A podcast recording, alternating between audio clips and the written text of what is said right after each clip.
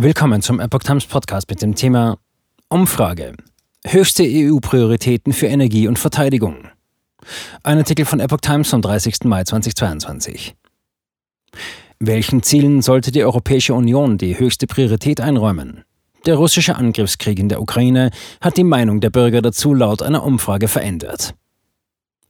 Energieunabhängigkeit und Verteidigungsfähigkeit sollten nach Ansicht vieler Bürger höchste Priorität in der Europäischen Union haben. Mehr als zwei Drittel der Teilnehmenden einer repräsentativen Studie der Heinrich-Böll-Stiftung und des Progressiven Zentrums Berlin sagen, Unabhängigkeit von russischer Energie sollte ganz oben auf der Agenda der EU stehen. Bei der Verteidigungsfähigkeit sieht das mehr als die Hälfte der Beteiligten so.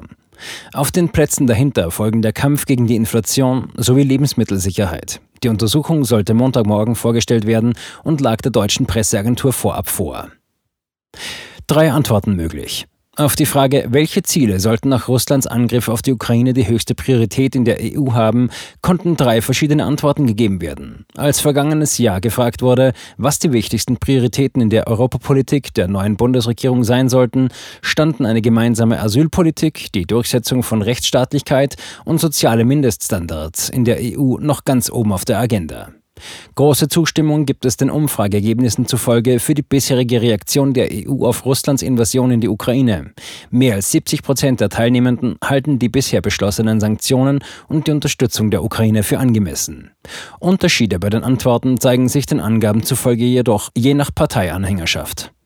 Während die größte Unterstützung im Lager der Grünen gemessen wurde, halten knapp 70 Prozent der AfD-Anhänger die EU-Reaktionen auf Russlands Krieg für unangemessen.